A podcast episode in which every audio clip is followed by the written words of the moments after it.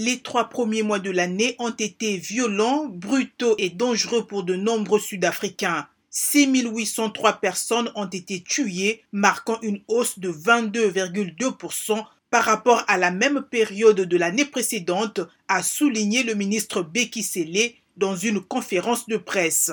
Selon lui, ces meurtres ont frappé de manière inquiétante les enfants avec 306 victimes, une hausse de 37,2%.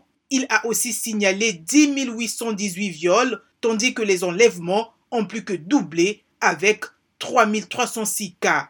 Rien ne peut justifier d'aussi terribles chiffres, selon le ministre, qui s'engage aussi à nettoyer les rangs de la police de ces éléments corrompus, renforcer les équipements de ses services et améliorer les relations avec certaines communautés qui préfèrent mettre en place des milices pour assurer leur propre sécurité. Il a conclu en disant que la police seule ne pourra pas gagner la guerre contre le crime, appelant à un partenariat plus fort avec les communautés basé sur une relation de confiance.